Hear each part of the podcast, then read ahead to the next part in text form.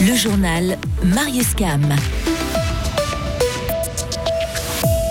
Les Verts libéraux invitent à soutenir Isabelle Chassot pour le deuxième tour des élections au Conseil des États, mais laissent le libre choix du deuxième siège. Explication avec Léo Martinetti dans ce journal. Un implant pour combattre certains troubles de la maladie de Parkinson, c'est la découverte de scientifiques lausannois et français. Et les syndicats s'indignent des premières discussions entre le Conseil fédéral et l'Union européenne. Une décision pas forcément évidente. Les Verts libéraux fribourgeois soutiennent Isabelle Chassot au deuxième tour des élections au Conseil des États. Et pour le second siège, ils laissent le choix à ses électeurs. Léo Martinetti, cette décision ne convient pas à tout le monde. Oui, les membres du PVL sont verts, mais aussi libéraux, et ils ne soutiennent pas la candidate libérale Johanna Gapani. Ils l'ont annoncé la semaine passée.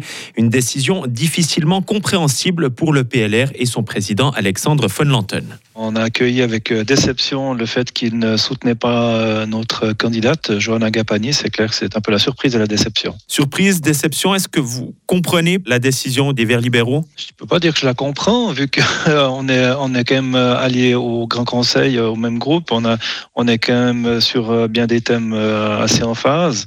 Et puis, c'est vrai que j'aurais préféré qu'on nous explique le pourquoi du comment, en effet. Les Verts libéraux expliquent leur choix par le manque de conscience écologique de Joanna Gapani. Selon eux, lors d'une élection au Conseil des États, les citoyens votent pour des candidats et pas pour des partis.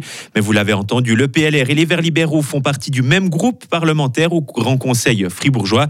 Ce choix peut-il avoir des conséquences concernant la collaboration entre les deux partis? Caroline Reva, présidente du PVL Fribourg. Je suis persuadée que les députés euh, du Grand Conseil sont tout à fait euh, au fait que finalement il s'agit de deux élections différentes, de deux corpus aussi qui sont différents, le Conseil des États et le Grand Conseil du canton de Fribourg.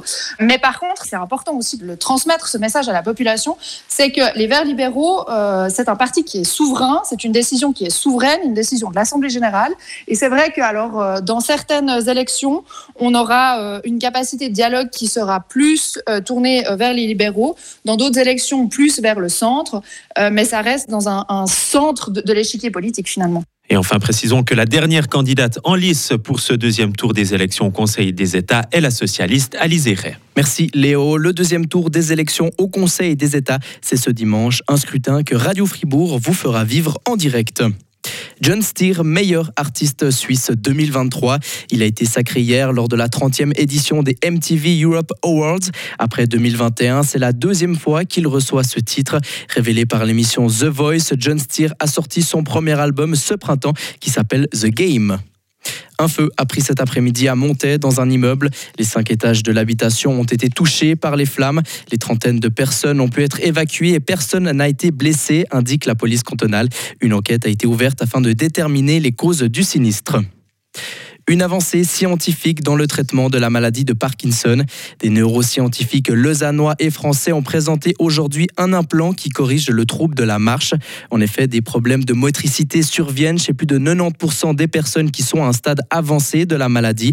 Cette neuroprothèse a permis à un premier passant de marcher avec fluidité et sans chute. Elle agit avec des stimulations électriques sur la moelle épinière.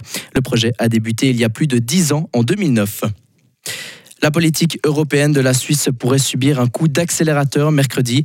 Le Conseil fédéral pourrait présenter son projet de mandat de négociation. Les syndicats dénoncent un jeu de dupes à Berne. Sur la base des discussions de ces derniers mois avec Bruxelles, le gouvernement estimerait qu'il faut faire des concessions dans le domaine de la protection des salaires et libéraliser les marchés du rail et de l'électricité. Les syndicats s'indignent, eux qui ont fait des propositions non retenues. Le président de l'Union syndicale suisse, Pierre-Yves Maillard. On les dit dans les cercles confidentiels dans lesquels on est invité, et puis euh, on voit que ça bouge pas, puis tout à coup on nous dit mais écoutez, de toute façon, euh, maintenant le dossier est ficelé, les négociations sont faites, et euh, il va rien se passer de plus que ce qui a été discuté entre les hauts fonctionnaires, les diplomates et les hauts fonctionnaires de Bruxelles. Enfin, le Conseil fédéral n'a plus de marge de manœuvre. Et ça, ça nous paraît une nouveauté d'abord, et puis contraire au principe d'une négociation internationale qui est normalement censée reposer sur un mandat. Cette affirmation-là que tout serait déjà sous toi ne correspond pas aux en vigueur en matière de droit international et correspond surtout pas, parce que le résultat n'est pas bon, à, des chances de succès de ce projet. Les syndicats sont donc opposés au premier résultat des discussions de la Suisse avec l'Union européenne. Ils demandent au Conseil fédéral de défendre les intérêts de la population et de garantir la protection des salaires et le service public. Six ambulances transportant des blessés de Gaza sont arrivées aujourd'hui en Égypte. Les blessés ont été directement transportés vers les hôpitaux, a annoncé un responsable égyptien sous couvert de l'anonymat. Les évacuations des, citoyens étrangers depuis le territoire palestinien ont repris ce lundi via le terminal de Rafah. 1,6 million. C'est le nombre d'enfants qui seraient menacés de la malnutrition en 2024 au Soudan du Sud, selon l'ONU. Plus jeune pays de la planète, le Soudan du Sud est divisé par des violences et une instabilité politique. Retrouvez toute l'info sur frappe et frappe.ch. La météo avec Bauhaus Matran, ton spécialiste pour l'atelier, la maison et le jardin. Économise maintenant du temps avec Click and Collect, bauhaus.ch. Le temps de mardi et mercredi restera plutôt ensoleillé avec des températures de saison, c'est-à-dire euh, il va faire entre 4 et 10 degrés pour les deux jours. Pour ce qui concerne la suite, retour des nuages et des averses à partir de jeudi avec une ambiance bien venteuse.